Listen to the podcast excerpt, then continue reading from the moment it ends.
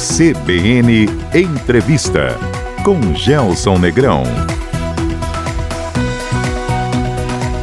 Olá, bom dia. Sejam todos bem-vindos a mais um CBN Entrevista. No programa de hoje, o que esperar do terceiro mandato presidencial de Lula, onde o novo governo pode fazer a diferença. A oposição se organiza, mas quem vai liderar?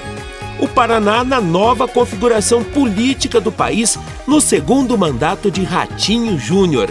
O nosso convidado de hoje é o professor e economista José Pio Martins, titular da coluna Economia e Finanças aqui na CBN. Professor, bom dia. Bem-vindo de volta. Prazer recebê-lo mais uma vez no CBN Entrevista. Bom dia a todos, é um prazer estar aqui. Professor, amanhã, uma semana do terceiro mandato de Luiz Inácio Lula da Silva. Quais são os sinais que o senhor já conseguiu interpretar em relação ao novo governo? Olha, eu vou começar aqui com uma brincadeira que é um pouco séria, mas é para relaxar um pouco num país que vive com tanta tensão, né? Um humorista francês, Mougier, dizia assim a respeito do segundo casamento. O segundo casamento é o triunfo da esperança sobre a experiência.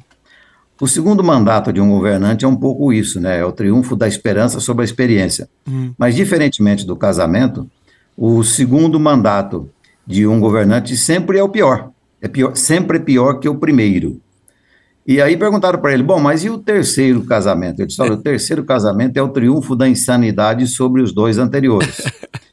Então, o terceiro mandato, às vezes, tem um pouco isso. É.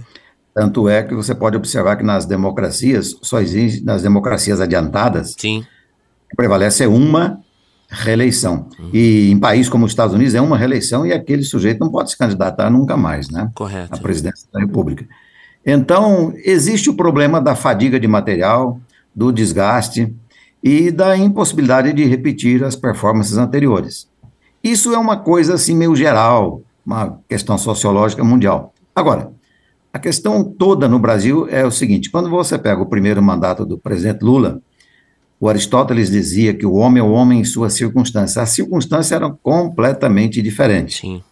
O segundo mandato dele foi um problemaço, porque ele tinha ele se elegeu na esteira do mensalão, e então foi um mandato problemático por causa disso. Agora, esse terceiro, na verdade, é uma coisa muito esquisita. Muito esquisita porque a eleição foi o que foi, Brasil muito dividido, muito polarizado. O presidente Lula foi eleito com muita rejeição, longe daquela figura do primeiro mandato, do, até do segundo mandato, né? Então, tem esse aspecto todo. Alguém poderia perguntar, mas o que isso tem a ver com o desempenho do governo? Tem, tem porque é o seguinte, o Fernando Henrique dizia duas coisas. Dizia, primeiro, não se iluda. Todo presidente enfraquece e faz um mau governo quando perde apoio popular. Correto. Ele precisa sempre aferir qual é o apoio popular, porque a confiança da população uhum. é a base para o governante se fortalecer, inclusive perante os demais poderes, sobretudo perante o legislativo. Sim. E o outro ponto que ele dizia é o seguinte: uma vez que o governo tenha perdido a confiança por ter traído esta confiança, tanto no aspecto moral, caso de corrupção, quanto no aspecto gerencial, o caso de ineficiência do governo, é muito difícil recuperar porque não dá tempo. Então, eu diria, para resumir essa introdução, o presidente Lula entra agora no terceiro mandato em condições muito piores do que ele entrou o primeiro e muito piores do que entrou no segundo, do ponto de vista da circunstância, do apoio popular e da confiança da, da população. Então, ele tem um desafio monumental. E aí é que fica a dúvida. Se você considerar que esse desafio para um homem que está perto dos 80 anos é muito mais difícil de vencer do que um desafio que estava lá no começo da carreira, Sim. há muitas dúvidas a respeito, muitas dúvidas, muitas dificuldades. Eu presinto, e aqui eu encerro essa introdução mesmo, Sim. que será um governo de muita tensão, muita dificuldade. Agora, você pode não gostar do presidente Lula ou pode gostar, mas você que eu digo qualquer um, né, qualquer eleitor. Mas uma coisa é preciso reconhecer: ele é habilidoso. Sim. Ele é habilidoso, é racional e é um homem frio. Ele é calculista. Isso tem uma vantagem. Sim. Ele age muito mais com a razão a ponto de perdoar um inimigo. Veja o caso do Alckmin. Sim. tudo que o Alckmin disse do Lula ao longo da vida, de décadas de política, era para o Lula odiar o Alckmin a ponto de não esticar a mão para ele para dar um bom dia. No entanto, trouxe o Alckmin para dentro, colocou na vice-presidência, deu o ministério para ele e está prestigiando. Isso tem que ser uma pessoa muito calculista e que tira o fígado da reta, né? Ele não, não, não. Então, isso aí é um lado que ele tem. Ele sempre foi assim, né? Presidente Lula sempre foi assim. Professor, ao longo da semana, o presidente Lula fez alguns acenos no sentido de flexibilizar a sua posição. Mas o primeiro discurso, aquele que ele fez ainda dentro do Congresso, foi muito duro e de pouca conciliação. Olha, eu tenho uma tese que é muito minha a respeito do presidente Lula. Ele é um sujeito que tem uma coisa assim de estrategista, meio maquiavélico independentemente do sentido da palavra Maquiavel, que é o seguinte: se você perceber, ele fez três discursos diferentes. Logo que ele foi eleito, eu digo que há um presidente Lula com óculos e outro sem óculos. O presidente Lula com óculos é aquele que lê discursos bonitos preparados por assessores. Logo que ele foi eleito, logo que surgiu o resultado, ele fez um discurso lido, por exemplo, portanto era o presidente eleito com óculos, muito interessante. Você lê aquele discurso, ele fala em conciliação, ele fala em união, ele fala em acabar a divisão, ele diz a eleição acabou, agora é hora de governar para todos. Então, na verdade, é uma espécie de, de discurso que propõe o seguinte: olha, a eleição acabou, a briga acabou, agora é hora de governar para o Brasil inteiro. Isso foi logo, logo, eu não sei se foi no mesmo dia ou no dia seguinte do resultado da eleição lá no segundo turno. Então, era sinalizando dessa forma. Aí ele vai e faz um discurso no Congresso duríssimo, quase que de revanchismo, criticando. Criticar não é o problema, a questão é a forma como se critica, né? Sim. Criticando o governo, criticando o presidente Bolsonaro, e um discurso meio que divisionista. E eu, então, li os dois discursos e disse: espera lá, esse discurso feito lá no Congresso não é igual àquele que ele fez logo no dia que foi eleito lá, logo na sequência da eleição. Aí ele teve um terceiro discurso, que ele falou de união e reconciliação no momento que assumiu. Ora, então aí você, aí você pergunta, e daí? Eu digo o seguinte: ele tem discurso para qualquer coisa que ele venha fazer lá mais adiante. Se ele resolver retalhar, ele tem um discurso que ele, ali no Congresso, duro, e que ele falou que ia retalhar um discurso de revanchismo, e até com palavras muito duras. E ele tem um discurso também de conciliação. Então, quer dizer, no fundo, no fundo, ele joga com três possibilidades. E aí, qualquer caminho que ele venha a pegar, ele terá dito: não, mas eu fiz um discurso é, adequado ao que estou fazendo hoje. Então, eu tenho dúvidas. Se você me perguntar para onde ele irá, eu digo: ele não tem, pessoalmente, um espírito assim, beligerante. Ele sempre foi um conciliador, sempre foi um, um líder sindicalista duro, tem lá suas posições, tem suas crenças políticas. Agora, ele tem discurso para qualquer caminho que ele venha tomar. Qualquer caminho que ele venha tomar. É como se você fosse viajar e dissesse para o público três destinos diferentes. Uhum. Para qualquer lugar que você for, você tem uma informação, diz, não, eu avisei que viria para esse lugar. Mas isso também não é um indicativo perigoso de instabilidade no comportamento do líder da nação? A gente não se sente inseguro a partir de uma liderança que tem discurso para todas as ocasiões, que é muito mais camaleônico do que conectado às demandas do país que vai comandar, professor? Não sei se fiz me entender na pergunta. Não, fez, fez, sem dúvida. É perigoso porque é o seguinte, Uh, a história da transparência do político, a transparência do dirigente, não é muito própria dos governantes maquiavélicos, não. Estrategistas maquiavélicos. Então, esse é o ponto, fica uma indefinição. E eu fico me perguntando qual o discurso que ele vai seguir. Qual Lula vai ser o presidente do Brasil dessa vez, né? Exatamente. Agora, eu tenho uma tese comigo. Hum. Eu volto a insistir.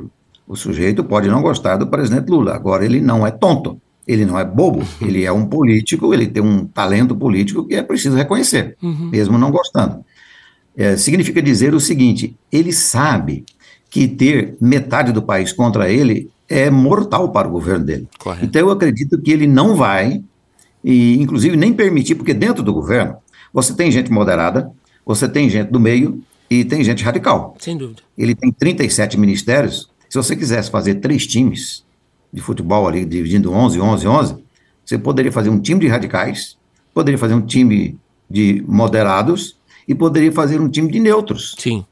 Então, ele tem isso. Como ele sabe que a falta de apoio, quando, digamos assim, é extrema, inviabiliza o governo, eu não consigo acreditar que radicalismos. Porque seria, na verdade, dar um tiro no próprio pé. Mas a governante que faz isso, mas faz porque é burro, né? Professor, segundo o levantamento do site Poder 360, o presidente tem hoje 35% de apoio dentro da Câmara dos Deputados e 36% de apoio no Senado. Vai ser difícil a vida do presidente em relação ao Congresso? Olha, eu aprendi uma coisa em relação ao Congresso Nacional. Uma coisa é essa informação antes do Congresso assumir. Porque muita gente não sabe, mas os parlamentares assumem agora em 1 de fevereiro. A outra coisa é depois todos os presidentes da República no Brasil, até o próprio Collor, que foi muito duro com o Congresso, não fez concessão, entenderam depois que ou o governante, chefe do Poder Executivo, se acerta com o Congresso, ou o governo dele pode ser até inviabilizado. A presidente Dilma. Você acha que a presidente Dilma realmente foi empichada por causa de um problema de pedalada aqui e acolá? Tudo bem, aquilo pode ter sido uma ilegalidade, foi a motivação. Mas o problema foi que ela não conseguiu se relacionar com o Congresso. E não conseguiu se relacionar porque ela, essa sim, nunca foi política na vida. Ela era uma truculenta, radical e que nunca tinha sido eleito para nada. Então, já o presidente Lula não. Ele sabe disso, tanto é que você veja aí 37 ministérios, o conjunto de negociações que ele fez com os partidos, de maneira que se você somar os partidos todos que botaram um pé no governo agora, uhum. com ministros, esse número inicial aí da contrariedade do parlamento a ele já caiu por terra. Já mudou, já mudou, e nós vamos ver o seguinte: ele não é bobo. O presidente Lula vai tentar cooptar. Eh, na outra vez, do tempo do mensalão, foi um problema, né? Porque tentaram cooptar de uma maneira que deu o que deu, todo Sim. mundo sabe. Mas que ele vai tentar cooptar com várias medidas vai. Aliás, a montagem do ministério já é uma cooptação do parlamento cooptando os partidos políticos. Correto.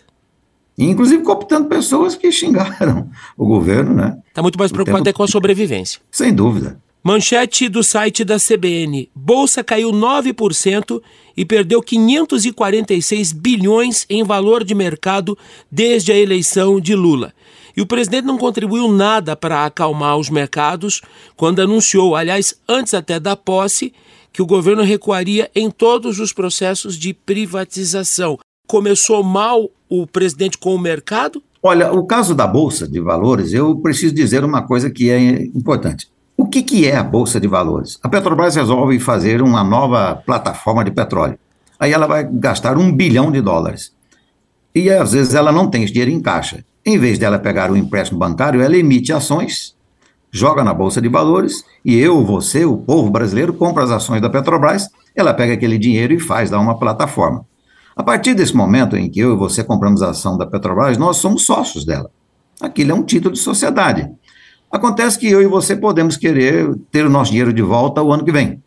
Mas não, nós não passamos na portaria da Petrobras para dizer para ela: olha, eu comprei aqui ações de sua empresa aí e eu quero meu dinheiro de volta porque eu não quero mais ser acionista da Petrobras. Ela não tem nada a ver com isso. Aí você tem a Bolsa de Valores. Aí nós dois, que queremos sair desse investimento que fizemos, vamos na Bolsa de Valores e oferecemos à venda nossas ações. Se naquele dia não tiver ninguém querendo comprar ações da Bolsa de Valores, o preço cai. É, se tiver muito mais gente querendo comprar do que vender, o preço sobe. O problema é que toda vez que existe uma eleição, no dia da eleição, na véspera da eleição, depois da eleição? Há um movimento de ou pessoas muito otimistas aparecendo na bolsa, querendo comprar mais ações do que a, em, a venda, Correto. e há um movimento invertido. Então, na verdade, isso aí é uma perda, não é uma perda real. Eu, por exemplo, tenho ações da Petrobras. A ação da Petrobras chegou a 34, 35 reais. Esse dia estava a 21. Mas eu não vou vender minhas ações uhum. da Petrobras. Aliás, eu acho que, como caiu a 21, até talvez compre mais algumas. Sem dúvida. Então, é, isso aí é um sinal de que a bolsa em si é um sinal de dúvida, mais do que um sinal de qualquer certeza. A bolsa diz assim: bom, como há uma dúvida sobre o que o governo vai fazer, e nisso o presidente Lula contribuiu negativamente, porque essa confusão da montagem do ministério e os três discursos contraditórios contribuíram para a dúvida, a incerteza em relação ao que ele vai fazer. Aí o que aconteceu com a Bolsa de Valores foi que o número de compradores de ações diminuiu, ou pelo menos o número de ações procuradas para a compra diminuiu. Uma, e, e, apareceram mais pessoas assustadas querendo vender. Uhum. Esse jogo de oferta e procura das ações faz cair. Então, a bolsa tem sempre isso, né? Eu digo que não é uma perda real pra, para ninguém. É perda real para quem comprou a 35 reais a ação da Petrobras há 3, 4 meses e está vendendo por 21. Correto. Mas aí é um problema da pessoa, do investidor. Agora, existe uma coisa que essa sim é real que é o movimento do setor produtivo privado em relação a investimentos. Esse é o movimento mais dramático. Quando milhares, milhões de empreendedores, de empresários já estabelecidos, colocam seus projetos na gaveta esperando o que, é que o governo vai fazer, porque há dúvidas, como eu disse, há três discursos do presidente e ele pode seguir um ou outro, então aumentou a incerteza. Incerteza para empresário é sinônimo de risco. Quando os empresários põem um pé no freio e adiam investimentos, adiam abertura de negócios, adiam novos negócios, aí sim é um problema, porque isso vai afetar o emprego, vai afetar o produto interno bruto, a produção não vai aumentar, Correto. e aí o, desemprego é o pior fenômeno social, porque provoca é, redução dos salários e provoca, na verdade, aí, milhares de famílias sem renda, né? Então, nesse sentido, sim. Então, eu diria, ponto número um, a bolsa não é o principal sinal problemático. Ele é um sinal, mas não é tão problemático.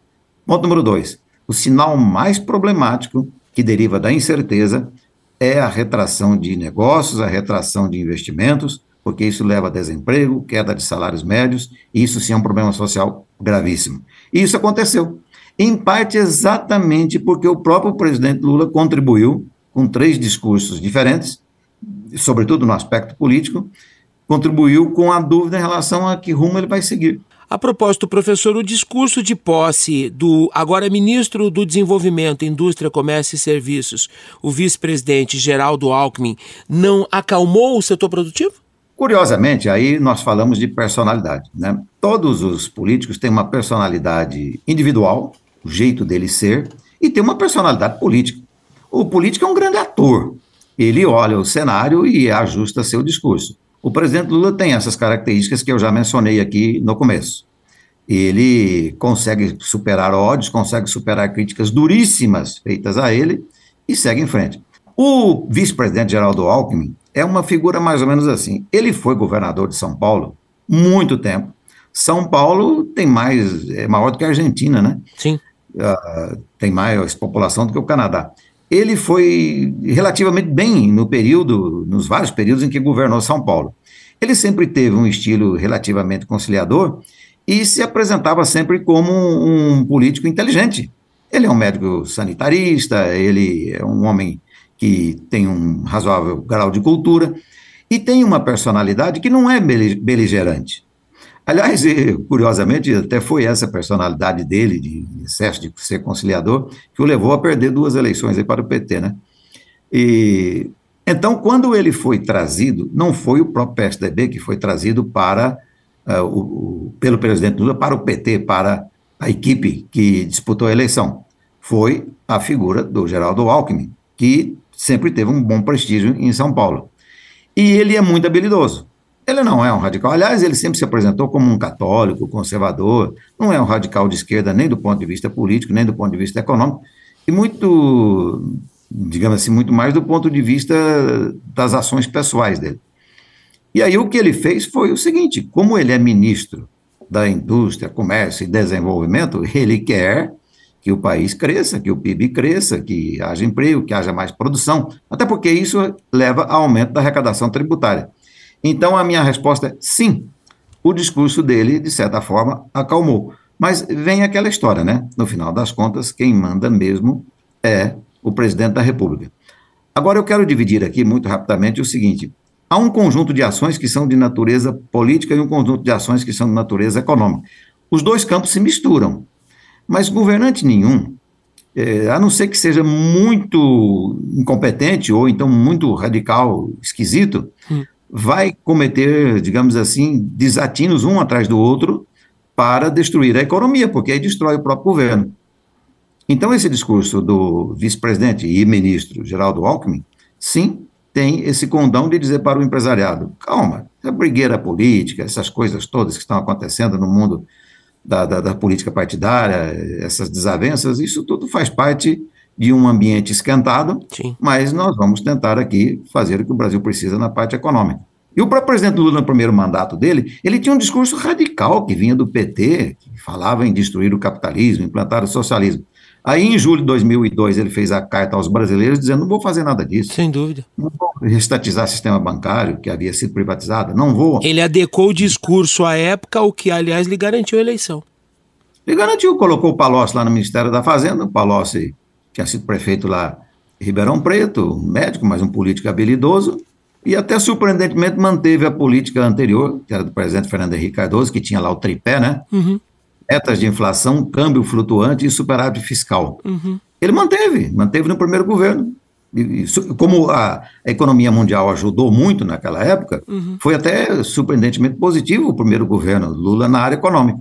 O senhor acha que o presidente Lula tem motivos para perder o sono com Geraldo Alckmin de vice? De jeito nenhum, de jeito nenhum. Pela personalidade. Tem um aspecto, a, nós seres humanos, temos uma personalidade que, no fundo, no fundo, é forte, ela que determina a maioria de nossos atos. E pela personalidade do Geraldo Alckmin, de maneira nenhuma. Ele, e outra coisa, é preciso saber que ele entrou na vice-presidência num partido que era, do ponto de vista histórico, inferior ao PSDB, Sim. ao qual ele pertencia, e que saiu por causa das desavenças lá com, com João Dória e outros, né? Então ele entrou num partido menor e virou vice-presidente. Eu digo, não tem, eu não não acredito que o Geraldo Alckmin seja capaz de criar problemas para o governo pela personalidade dele. Intervalo. E daqui a pouco a segunda parte do programa de hoje com o professor e economista José Pio Martins.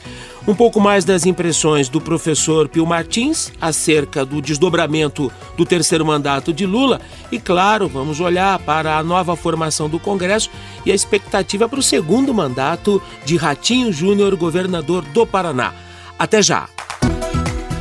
De volta com o CBN Entrevista, o programa de hoje recebe mais uma vez o professor e economista José Pio Martins.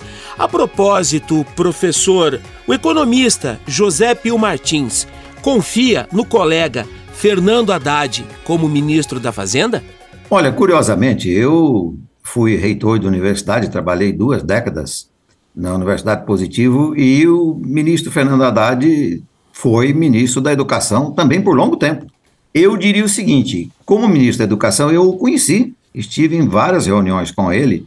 Pessoalmente, ele é uma figura relativamente moderada. Aliás, ele recebia críticas dentro do PT no passado por essa moderação.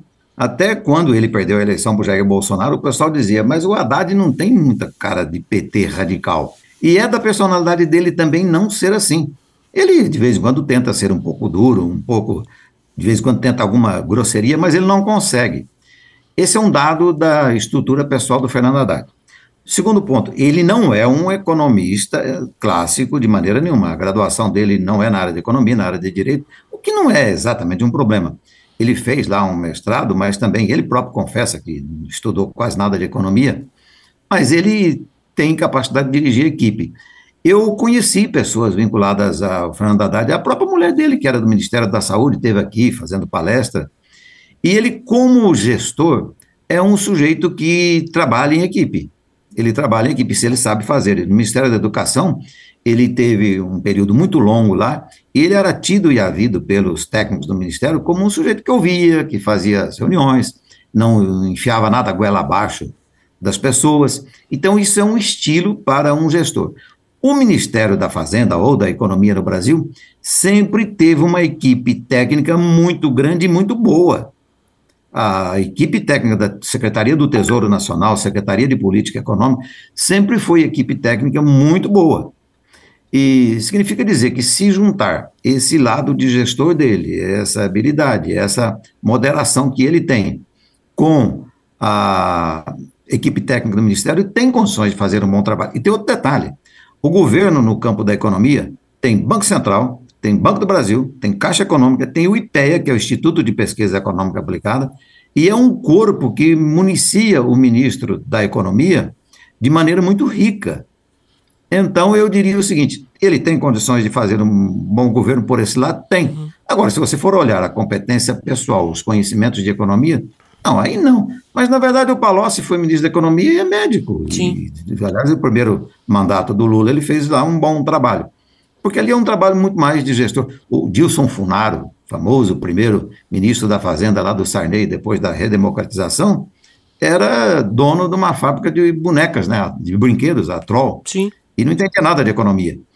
E foi ele que, naquele primeiro ano ali, suportou o governo, ele era meio messiânico, até morreu de câncer, usou o câncer dele para se colocar assim como um, quase um santo tentando resolver os problemas do Brasil. Então, eu não creio que ele vá fazer um governo desastroso, não. Veja, agora, ele é leal, fiel, escudeiro do presidente da República, né? E esse discurso de terra arrasada que o novo governo tem feito, tá na conta da política? Não estava tão ruim assim, professor? Não, não estava. Mas o Lula, quando assumiu lá no primeiro governo, ele falou a mesma coisa. Aliás, ele cunhou aquela expressão, né? Que o Fernando Henrique me deixou uma herança maldita. e não tinha herança maldita nenhuma. O que aconteceu foi que ele assumiu lá, naquela época, em 2003, e havia, um, havia ocorrido uma crise grave no mundo 99 e 2000, né? Então, mas isso é uma forma de dizer o seguinte: ó, estou pegando aqui uma máquina destruída e vou reconstruí-la. Isso é um jogo político. Agora, de maneira nenhuma. Veja, é preciso entender que o Brasil, é, no governo Bolsonaro, pode gostar do Bolsonaro ou não, mesmo raciocínio. Sim. Mas o fato é que o Bolsonaro governou quatro anos, dois anos debaixo de uma pandemia mundial como nunca houve. Nunca houve uma pandemia mundial do jeito que o coronavírus 2020, 2021, grave. O Brasil teve 18 meses de uma seca. A falta de chuvas desses 18 meses do governo Bolsonaro foi a maior de todos os tempos que nós conhecemos aqui as medidas de chuvas no Brasil. E aí, quando foi o ano passado, dia 24 de fevereiro, a Rússia invade a Ucrânia e cria uma grande confusão no campo de combustíveis, de energia, de fornecimento de fertilizantes, essa coisa toda. Então, novamente, a frase do Aristóteles, que alguns dizem que é do Ortega y Gasset, o homem é o homem em suas circunstâncias, o governo é o governo em suas circunstâncias. Então, dentro desse contexto, dada essa desgraceira toda, como dizem lá no interior, uh, o governo Bolsonaro, no campo da economia, se saiu bem. Se saiu bem, e isso são dados do Banco Mundial. Se você pegar os relatórios do Banco Mundial e os relatórios do Fundo Monetário Internacional, eles dizem que o Brasil conseguiu sair-se bem diante dessa tragédia toda. Então não tem uma terra arrasada de maneira nenhuma. Conseguiu recuperar muitas estatais que foram, digamos assim, atingidas de morte ali naquele segundo mandato da presidente Dilma. Aliás, recuperação já havia começado no governo Temer, né? Mas o discurso de terra arrasada é um discurso para a plateia e para dizer o seguinte: olha, se eu digo que tudo estava ruim, qualquer coisinha de boa que eu fizer terá um valor maior, né? Se eu lhe pedisse mais um destaque desse time montado de última hora pelo presidente Lula, quem pode surpreender, na sua opinião? Olha, surpresa pode ser negativa ou pode ser positiva, né? Me deu uma negativa. Negativa, eu tenho medo desse pessoal vinculado a essa ala política mais radical. Por exemplo, você pega lá o ministro da Justiça, ele tem uma história, era do PCdoB, é um homem muito inteligente, né? foi governador do Maranhão, não tira o mérito dele, ele de, de, de bobo não tem nada, né? Eu tenho medo disso aí, mas isso é para o campo político, que não é propriamente a minha área de alta especialização, né? E positivamente, eu até diria o seguinte: é no campo da economia. Porque o presidente Lula sabe que todo governante que venha ferir de morte a economia acaba jogando fora todas as demais conquistas que possa ter. Professor José Pio Martins, e Bolsonaro? Ou melhor, o bolsonarismo? Olha, eu costumo dizer o seguinte: nós temos posições que são ideológicas do ponto de vista da própria ideologia, do próprio conjunto de ideias. Ideologia é um conjunto de ideias, né? E depois, quando isso é personalizado por alguém, você começa a ter os que eu chamo de os personalismos. Por exemplo, Getúlio Vargas tinha lá uma ideia, foi um ditador, aquela coisa toda, mas você tinha uh, no Brasil os getulistas. Então, os getulistas era como torcedor de futebol, era pelo Getúlio. E Getúlio conseguiu deixar um legado, claro, morreu tragicamente, suicidou. Então você tem o personalismo. Os personalismos têm um aspecto, eles acabam, né? acabam com o tempo. Agora, a, ideologia que está por trás desse personalismo, não. Então o próprio Bolsonaro ele é um sujeito ainda novo, pode virar líder aí de uma corrente conservadora, de direita, mas de qualquer forma tem uma limitação no tempo. Agora, eu acredito o seguinte: o andar da carruagem do bolsonarismo dependerá muito mais das habilidades, das concessões, da conciliação, da união que o, atual governo vem a fazer, o presidente Lula e o PT vem a fazer, do que propriamente do Bolsonaro, porque queira ou não, no momento que o sujeito perde o poder e não tem uma grande instituição por trás, o presidente Bolsonaro não tem uma grande instituição atrás dele, de natureza política. Esse Partido Liberal que deu apoio a ele, na verdade é um partido novo. E você sabe que aqui no Brasil, os partidos têm uma coisa muito curiosa. É, na verdade, talvez a dama mais traída da sociedade brasileira é o partido político.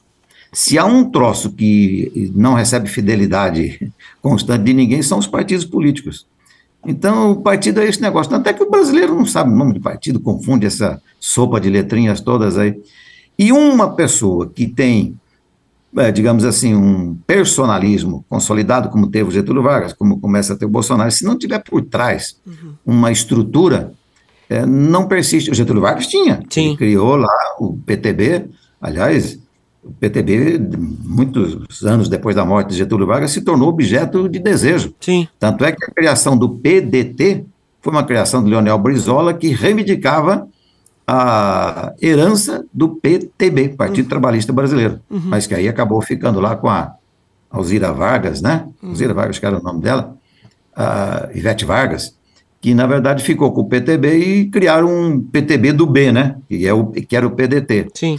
Então, o presidente Bolsonaro não tem isso, ele não tem uma estrutura partidária por trás. Se elegeu por um partido, aquele partido se dissolveu, foi apoiado por um outro agora, que é o Partido Liberal, que está lá no governo, que daqui a pouco não se sabe se vai continuar com a mesma atuada, ou então, durante a, o mandato de Lula, esse partido possa fazer concessões.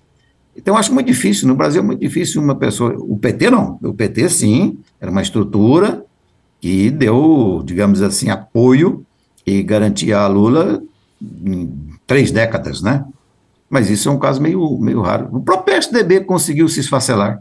Então, é, essa é a dificuldade do, do, Bolsonaro, é não ter uma estrutura partidária por trás. Nunca teve, não construiu uma estrutura partidária, apareceu aí, se elegeu assim. Sim. Nem acho que ele acreditava que pudesse ser eleito no primeiro momento. Agora, né, sem essa estrutura, aí, aí não vai para frente, né? Diante dessas circunstâncias, professor, é factível acreditar que Bolsonaro poderia liderar a oposição? Pois é, como ele tem esse partido liberal, e na, nós sabemos que uma oposição no Congresso. Vamos lá. Você tem dois tipos de oposição: oposição política direta lá no poder, Sim. lá no Congresso, e a oposição perante a sociedade. Eu diria que o presidente Bolsonaro tem até mais condições perante a sociedade do que lá dentro do Congresso. Porque o Congresso, queira ou não, ainda que o Partido Liberal tenha feito um grande número de parlamentares, tanto no Senado quanto na Câmara Federal, e esse é o partido do presidente Bolsonaro, no momento em que o governo começar e as coisas começarem a andar, ninguém garante que aquela estrutura que está dentro do Congresso vai seguir dando o mesmo apoio ao presidente Bolsonaro e montando uma estrutura para ele, digamos assim, transformar este apoio numa grande liderança nacional, né? Por quê? Porque você tem o poder. Deixa eu dizer uma coisa: quando se estuda teoricamente o poder, você tem que estudar os meios de ação. Poder é a capacidade que alguém tem de impor sobre os outros. Poder é a capacidade de mandar nos outros, determinar a ação dos outros. Por isso, o poder não existe sem entendermos os meios de ação. Quais são os meios de ação de um presidente? Aí são muitos. Quais são os meios de ação de um ex-presidente? Bom, ele tem um partido por trás e uma parte da sociedade que confia nele. Mas os meios de ação é, cotidianos é que são fragilizados quando ele sai do poder. O presidente Bolsonaro precisará de dinheiro, precisará de financiamento, precisará de estrutura, precisará de apoio político. Ocorre que uma grande parte do partido dele está lá no parlamento, que vai ter que negociar com o governo que aí está. Então, é por isso que a política no Brasil é essa confusão danada, é personalista, todo mundo muda de partido o tempo todo. Tanto é que no Brasil ninguém vota em partido, a não ser, volta a insistir, o PT que conseguiu construir uma carreira de partido maior do que os demais partidos, né? Mas o resto virou tudo um monte de partido pequeno e cada candidato tem vida própria, muda de partido para lá e para cá. E, aliás, tem uma coisa curiosa: o mesmo partido, às vezes, apoia dois candidatos diferentes. O PMDB, Sim. hoje MDB, o MDB, uma parte estava com Lula, outra parte estava com Simone Tebet. Isso é a coisa mais esquisita do mundo. O mesmo partido ter dois candidatos a presidente da República concorrendo um com o outro. Professor, eu tenho aqui três nomes associados à política paranaense, e aí, para entrarmos no capítulo Paraná, o ex-juiz Sérgio Moro, eleito senador da República pelo Paraná. O ex-procurador da Lava Jato, deputado federal mais votado no Paraná, Deltan Dallagnol e o ex-governador e ex-senador Roberto Requião, que, aliás, essa semana dispensou a oferta de um cargo como conselheiro de Itaipu. Qual o futuro desses personagens, professor? Roberto Requião, ele, na verdade, é, agiu certo em não aceitar cargo de conselheiro de Itaipu. Porque ele foi senador duas vezes, foi governador três vezes, independentemente de gostar dele ou não, é um currículo que se é para participar do governo, tem que participar num cargo em que ele possa tomar decisões e mandar. E pela personalidade do Roberto Requião, ele é um líder que gosta de mandar, sabe mandar. A Gazeta do Povo antecipou em dezembro que o senador Roberto Requião tinha a expectativa de assumir a direção geral do lado brasileiro de Itaipu, até pela migração para o PT, a candidatura ao governo do Paraná seria uma espécie de recompensa ao engajamento dele, inclusive na campanha do Lula no Paraná. Era para tanto, ele alimentou expectativas muito altas ou foi frustrado? Não, ele alimentou as expectativas corretas e até os adversários deles acreditavam nisso. Então, oferecer um, uma cadeira num conselho, eu, se alguém me perguntasse, eu diria, ele não vai aceitar, não aceitou mesmo.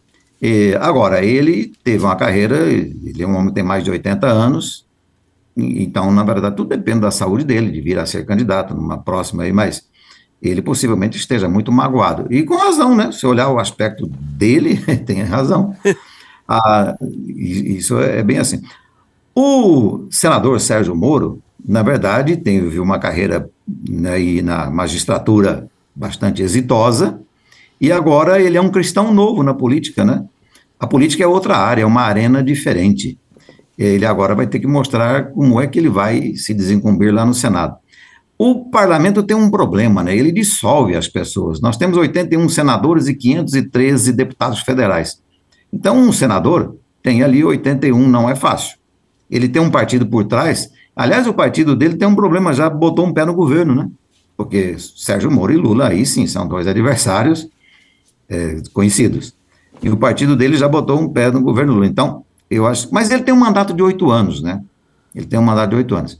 Já o Deltan Dallagnol é muito jovem, muito inteligente, muito esperto mas entrou na Câmara Federal, que tem 513 deputados. Eu imagino que ele vai pavimentar o caminho para dar voos mais altos, pelo ímpeto, pela capacidade de trabalho, pela inteligência, e porque ele tem, na verdade, aí um apoio bastante grande da sociedade paranaense, né? Haja vista a votação que teve.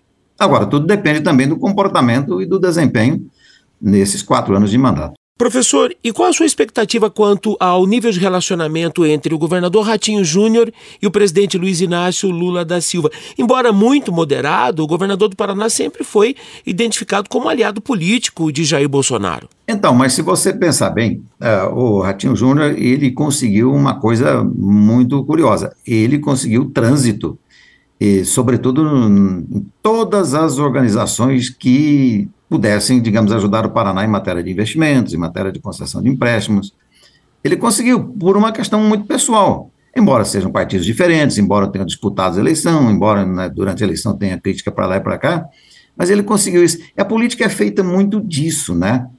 Então, eu não vejo como, por exemplo, ele poderia ser rechaçado lá no, no governo federal por causa, digamos assim, de estar num partido que não seja o partido que está lá no governo. Volta a insistir, até porque esse negócio de partido no Brasil, afora o PT, que tem essa história de ser o que é, bem identificado, o resto, eu temo que se você perguntar para os eleitores do Brasil a que partido pertence o deputado que você elegeu, a que, part... que você votou, né? A que partido pertence o senador para o qual você deu seu voto, ninguém sabe. Sim. Ninguém sabe, a menos do PT. O PT sabe, mas o resto ninguém sabe. Até porque esses partidos mudam tanto, né? Professor, no caso do Ratinho Júnior, nós vamos usar também aquele raciocínio do Mugier em relação ao segundo casamento? É, eu fiz aquela brincadeira, né, do Mugier que dizia que o segundo casamento é o triunfo da esperança sobre a experiência. Só que no, só que no casamento, é. geralmente o segundo casamento tende a ser melhor, porque as pessoas ficam mais moderadas. Sim. Mas nos governos, não. Em geral, o segundo mandato dos governantes, na sequência, em geral, o segundo mandato é sempre pior do que o primeiro. E governo, os governantes têm que tomar cuidado para não ser. Então, por exemplo, o governador Ratinho Júnior eh, foi alvo de muitas críticas logo depois da reeleição por ter mexido na estrutura de governo, aumentado o número de secretarias e dado a impressão de que iria abrir o cofre para, digamos assim, gastos de baixa qualidade, né? Então, isso o governante tem que tomar cuidado. Tem que tomar muito cuidado. E outra coisa, como no Brasil só tem uma reeleição, há o risco do governante fazer concessões que ele não faria se não podendo, se ele foi reeleito, então ele não pode ser candidato a governador de novo, daqui a quatro anos. Fazer concessões para alçar outros voos. Esse é o perigo. Se ele não tiver sabedoria para conciliar isso e continuar um governo com seriedade e com medidas duras, às vezes, quanto necessárias, e fazer muitas concessões à demagogia, esse é o perigo. Uhum. Você pega um governador como o Ratinho Júnior, que foi reeleito, e que os assessores começam a piar na cabeça dele que ele pode se candidatar a presidente da República, por exemplo, daqui a quatro anos. E aí começar a fazer concessões que, na verdade, não sejam boas. Esse é o perigo. Ele precisa de sabedoria para discernir uma coisa de outra, né? Professor, para encerrar, duas perdas importantes nos últimos dias, sepultados essa semana, os corpos de Edson Arantes do Nascimento, o Pelé, que eu imagino o senhor deve ter visto jogar, e o Papa Emérito Bento XVI. O que essas perdas significam para a sociedade brasileira e para a Igreja Católica? Olha, vamos começar com o Papa, Cardeal Ratzinger, né? Uhum. Ele, na verdade, morreu com 95 anos e teve uma carreira longa. Ele sempre foi um Papa desde muito jovem, muito conservador, muito ligado às ideias mais conservadoras da igreja, e ocupou muitos cargos, sempre foi tido como um sujeito muito duro, muito correto, e, claro, ele renunciou, e parece que foi por problema de saúde mesmo, né, morreu aos 95 anos. Ele deixa um legado até, não só porque foi papa, mas ele teve outros cargos, e significa dizer o seguinte, é uma baixa na ala mais conservadora da igreja católica porque ele sempre seguiu essa ala conservadora.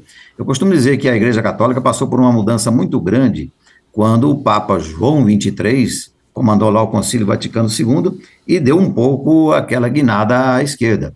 A própria teologia da libertação, da qual Leonardo Boff, brasileiro, foi um expoente, que teve lá uma vertente bastante socialista, foi ali depois do Concílio Vaticano II, com o Papa João XXIII. Então, na verdade, a igreja teve aquela tendência esquerdista durante muito tempo, e o cardeal Ratzinger nunca mudou de lado, ele sempre foi conservador, sempre quis a igreja muito mais doutrinária do que política, e nesse sentido é a ala que perde com a morte dele, né? Porque ele era um atleta, digamos assim, um jogador dessa ala conservadora. E tem uma história muito controversa, um homem muito duro, mas é, inteligente, né? não dá para descartar a capacidade de ação dele. No caso do Pelé, aí vem aquela discussão, né? O Pelé, eu costumo dizer que foi o maior embaixador do Brasil de todos os tempos perante o resto do mundo. Porque ele conseguiu uma coisa muito curiosa, né? O Pelé começou a aparecer para o mundo mesmo em 58, 57, 58, né, com a Copa do Mundo que o Brasil ganhou, e se tornou um ícone mundial. Pelé era mais conhecido. Tem até aquela gracinha do Ronald Reagan, né? O Ronald Reagan um dia encontrou com o Pelé numa solenidade lá nos Estados Unidos, ele já estava no Cosmos. O Ronald pegou no microfone e disse o seguinte: Eu sou Ronald Reagan, presidente dos Estados Unidos, e você não precisa se apresentar, que todo mundo te conhece. Então. Incrível. o Pelé foi um grande embaixador. E o gênio do esporte que ele praticou, como talvez, sei não, vai ser difícil aparecer outro, né?